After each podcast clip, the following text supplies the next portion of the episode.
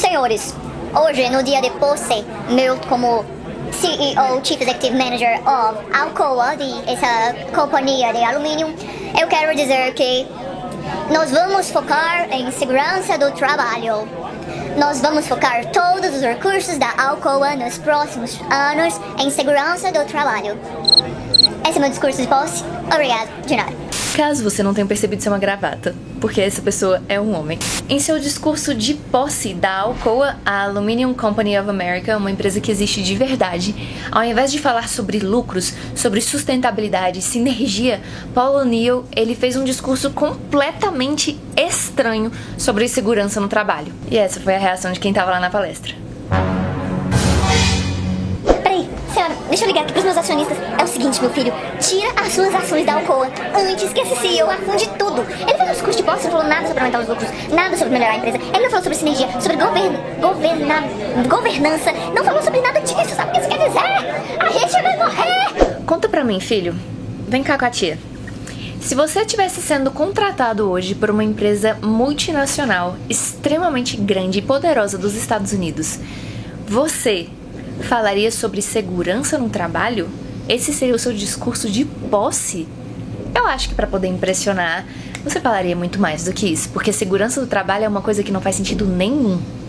Por que Paulo O'Neill falou sobre isso?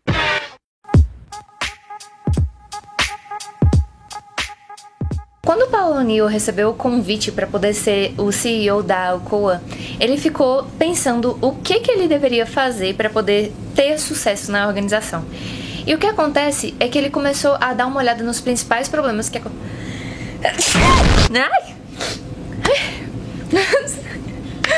Esse vídeo foi muito impactante ele começou a procurar os problemas que tinham na organização para poder resolver. Para poder assumir, saber se ele queria realmente ser é, CEO lá da Alcoa, ele começou a observar quais eram os principais problemas que aconteciam na linha de produção. E o que acontecia é que a Alcoa, como uma produtora de alumínios, ela tinha muitos acidentes no trabalho. Eu não sei se você já viu lugares que tem esse tipo de forja, só que são máquinas grandes e que assim tem um risco muito grande, porque quando um negocinho daquele respinga, ferrou, filho. Você vai perder o braço, entendeu? Não, é um, não existe acidente leve, existe só acidente grande. Então, cada vez que tinham acidentes, cada funcionário tirava mais ou menos um dia de folga. E, assim, é, de acidentes do trabalho, tinham pelo menos uma vez por semana tinham acidentes em toda a organização. Isso é muito grave, porque parava a produção, piorava e tudo mais. E qual que foi a estratégia dele? Ele pegou uma única coisa que foi segurança no trabalho, ele começou a colocar isso como uma recompensa dentro da empresa. Ou seja, é, para você conseguir ser promovido, o seu setor deveria ter sido ter respeitado as normas de segurança no trabalho. Só que o que aconteceu? Naquela época, a Alcoa não tinha nenhuma norma de segurança no trabalho. Então as normas precisavam. Olha só, para ser promovido, a, a a Alcoa precisava de ter normas de segurança do trabalho que tinham, mas eram falhas naquela época. Para isso, eles precisavam mudar o maquinário. Mudando o maquinário, eles tiveram menos desperdício. Tendo menos desperdício, os lucros aumentavam. E aí eles começaram a ter menos problema com pessoas, que começaram a ficar mais felizes, faltar menos. Diminuíram os custos com pessoas. Eles começaram a ter um sistema onde o CEO, o Paulo O'Neill, precisava ser avisado em até 24 horas de qualquer acidente que tenha acontecido na empresa inteira, tipo, multinacional. O CEO lá em cima tinha que ser avisado. Aí o que, que aconteceu? O sistema de comunicação na empresa tinha que ser extremamente eficaz. Porque para poder chegar nele, tinha que chegar no vice-presidente de, é, do, do setor, que tinha que chegar, passar pela diretoria, que tinha que passar pelo gerente, para passar pelo coordenador, para o funcionário que tá lá na ponta conseguir avisar o coordenador, para avisar o gerente, para avisar o diretor, para poder avisar o vice-presidente, para poder avisar o Paulo O'Neill. Ou seja, eles precisaram criar uma estrutura de comunicação altamente eficaz dentro da empresa para conseguir reduzir os problemas e conseguir bater essa meta e também ser promovido. Ou seja, em outras palavras, sabe do que a gente está falando?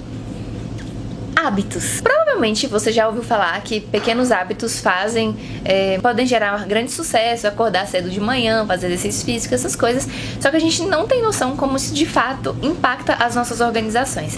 Só para você ter uma noção, para eu te explicar um pouquinho como funciona, vem comigo que eu vou te explicar como funciona um hábito. Deixa eu te contar um pouquinho sobre como funciona aqui meu trabalho como recepcionista aqui na academia. É assim, ó. A gente, quando chega um aluno, tem que apresentar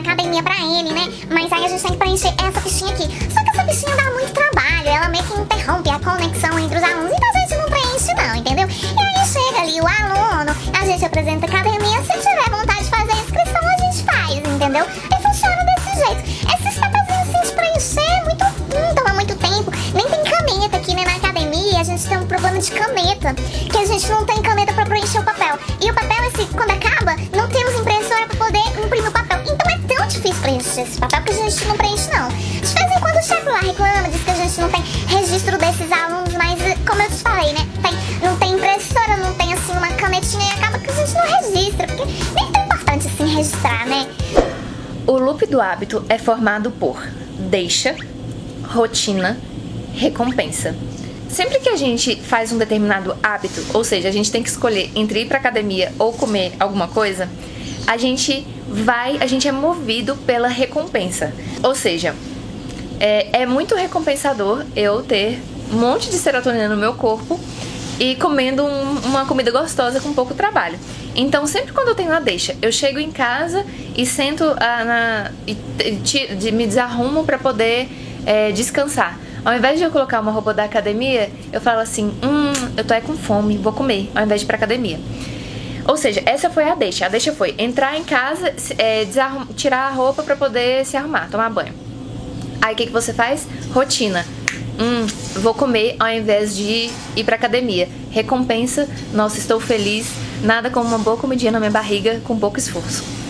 Isso é o loop do hábito. Deixa, rotina, recompensa. Tem como a gente mudar é, a recompensa? Tem, só que o seguinte, a, não é a forma mais eficaz. A forma mais eficaz de você alterar um hábito é mudando a deixa. Porque quando você muda o início do ciclo, é natural que todo o ciclo se, se modifique também. É porque é o negócio que começa o processo.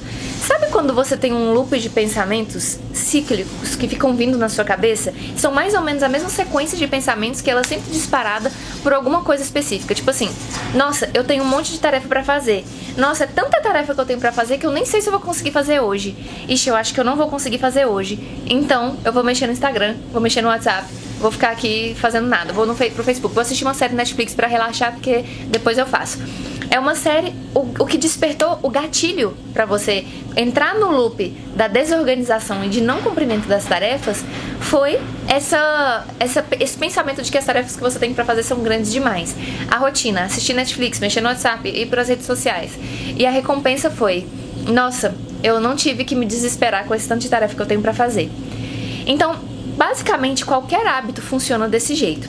No caso do exemplo que eu dei lá com a nossa figurante, quem me chama? O que, que ela tem? Ela tem uma obrigatoriedade de preencher um determinado uma determinada folhinha quando o aluno chega. Por que isso é importante para a academia? Porque a academia tem o registro dos clientes, tem ali o seu CRM. Ela consegue alimentar a base baseada naquelas informações que ela colhe. Ela também consegue começar a criar uma estatística de quantas pessoas entram na academia e quantas realmente fecham, para poder conseguir alterar qualquer coisa. Ou seja, aquela fichinha gera indicadores para a academia. Ou seja, super, super importante. Mas tem um problema. A recepcionista não tem nem caneta e é difícil de acessar o documento para poder imprimir, porque também não tem impressora. Aí sabe o que ela faz? Deixa. Chegou uma pessoa. Rotina. Nossa, preciso preencher o papel, não tem como, é difícil, eu vou apresentar para não perder a venda. Recompensa, a pessoa fechou, deu tudo certo. Percebe que a deixa, a rotina e a recompensa, elas estão sendo criadas. É um hábito que a pessoa criou ali por causa de um pequeno problema angular que tem ali naquele, naquele lugar. É a mesma coisa que aconteceu lá na Alcoa, lá com Paul O'Neill, e é uma história de verdade. Se você quiser saber um pouquinho mais, essa história é descrita no livro O Poder do Hábito. Você também consegue encontrar informações sobre isso na internet.